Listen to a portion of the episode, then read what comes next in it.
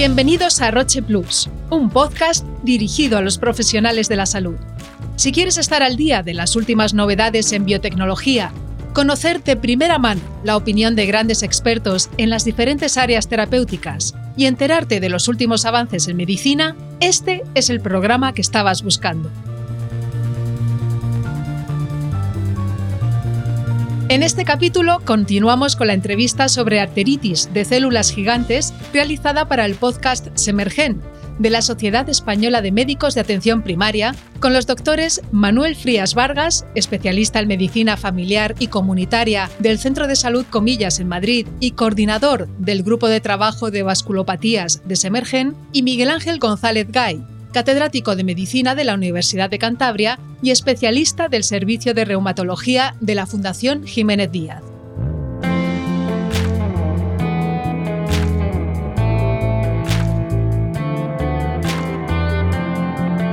En la primera parte de dicha entrevista, ambos especialistas nos hablaron de la etiopatogenia y el diagnóstico de la arteritis de células gigantes. En esta segunda entrega se centrarán en qué pruebas conviene realizar cuando hay sospecha de arteritis de células gigantes y cuál es el protocolo a seguir en estos casos. Vamos a escucharlos.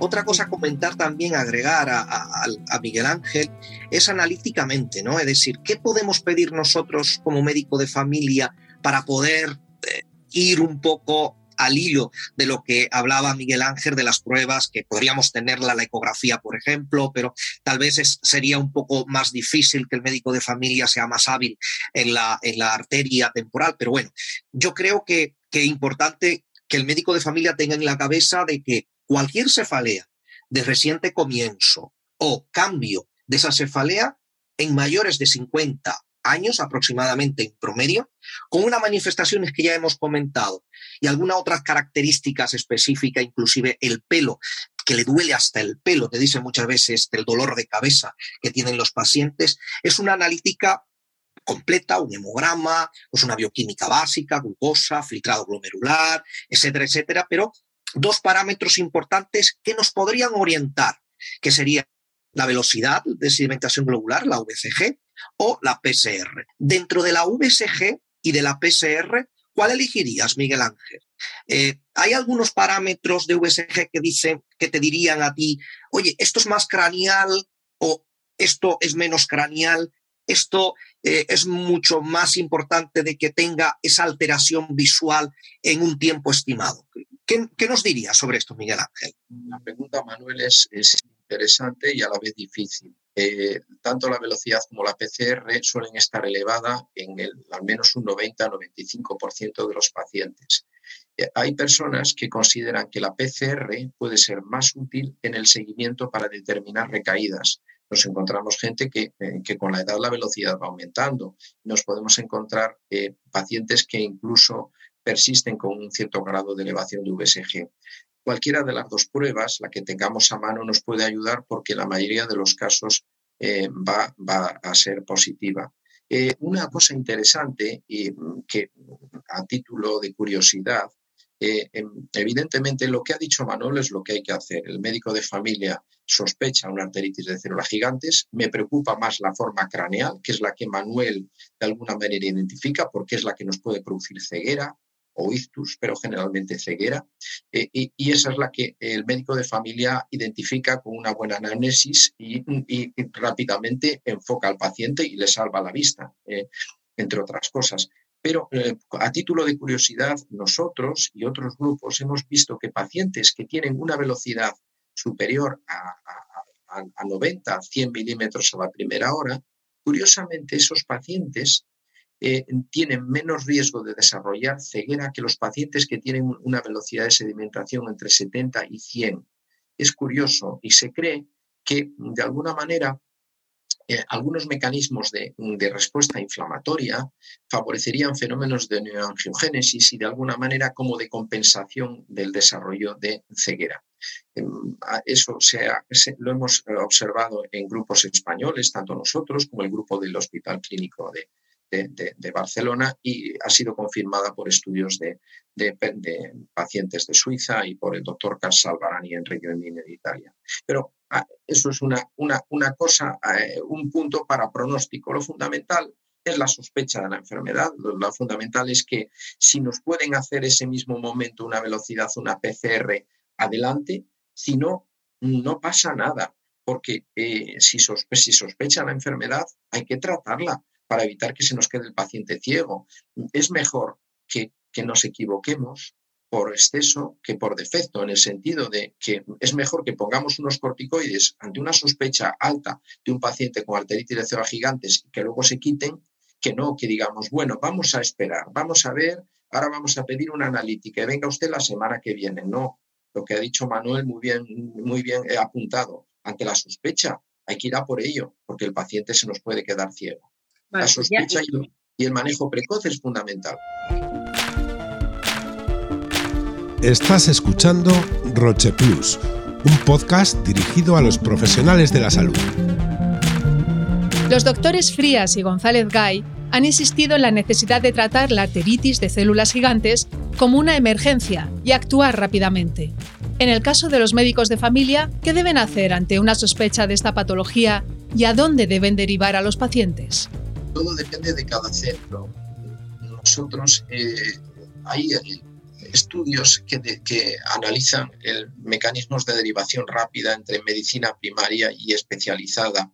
Eh, es una de las cosas que debíamos nosotros trabajar en ello y es una de las cosas que probablemente eh, la mayoría de los, de, los, de los casos, la arteritis de células gigantes es, es, manejada a nivel hospitalario por reumatólogos. Yo, claro, yo soy reumatólogo y evidentemente lo he hecho toda la vida y, pienso como reumatólogo. Eh, mm, lo que es importante es eh, un contacto, eh, debería de haber canales para mandarlos de manera urgente. Eh, a nosotros se nos derivan de manera urgente ante la sospecha vía urgencias y nosotros vamos a verlo al, servicio de urgencias del hospital. cada, cada, cada, centro de salud con, el hospital de referencia me supongo que, tenga unos protocolos de manejo. Lo que está claro es que hay que derivarlo. Y ante la duda, si existe un acuerdo entre, entre reumatología del hospital correspondiente y el centro de salud correspondiente, pues eh, se tiene que mandar ya. Eh, y, y, si no, pues hay que mandarlo por urgencias, no se puede derivar. Y si no se puede, hay que tratar inmediatamente y después, bueno, pues mandar cuando se pueda. Lo importante es mandarlo, es una urgencia médica. Entonces hay que mandarlo. Lo fundamental en este caso es que el médico de familia es, es la clave para eh, esa sospecha, porque el paciente no va a venir a nosotros, el paciente va a venir a la consulta de Manuel diciendo, mire, es que yo me encuentro mal, estoy cansado, llevo un mes con dolor de cabeza, nunca he tenido este dolor de cabeza, no puedo dormir, me molesta la almohada, Manuel le va a encontrar unas arterias engrosadas. En ese caso, Manuel está sospechando la arteritis de gigantes, como excelentemente apuntado, y lo tiene que derivar rápido, porque si no hay que tratarlo. Lo que no podemos hacer es dejar al paciente pulular eh, por ahí. Y me da igual, si no se le puede hacer una velocidad, ya le harán en urgencias una velocidad, una PCR. Lo importante es que el paciente eh, eh, se trate lo antes posible porque es una urgencia médica y si nos equivocamos, el paciente se puede quedar ciego. Y además tengan en cuenta ustedes una cosa, yo ya he visto algunos pacientes, desgraciadamente, de decir, el viernes perdí la visión de un ojo y el lunes del otro. Cuando llegan al hospital tienen ceguera bilateral. El riesgo de ceguera bilateral es mucho mayor, es decir, el riesgo de ceguera en el segundo ojo es mucho más alto cuando se ha quedado ciego el primer ojo como eh, eh, de nuevo debo reiterar lo, claro que ha apuntado Manuel en, cuanto a la sospecha diagnóstica y el enfoque clínico del médico de familia que le ha dado, la ceguera eh, generalmente es unilateral, pero el riesgo de ceguera en el segundo ojo es muy alto cuando, cuando se nos ha quedado ciego un ojo. Por lo tanto, y la anécdota que cuento es una anécdota desgraciada, pero la he sufrido de llegar un paciente el lunes a urgencias por haberse quedado el viernes ciego en un ojo y el domingo ciego en el otro y no haber acudido a esperar hasta el lunes que el médico de familia nos lo derivó al hospital. Entonces, es una urgencia. Hay que ir lo antes posible y tratarlo. Esto es Roche Plus, un podcast dirigido a los profesionales de la salud.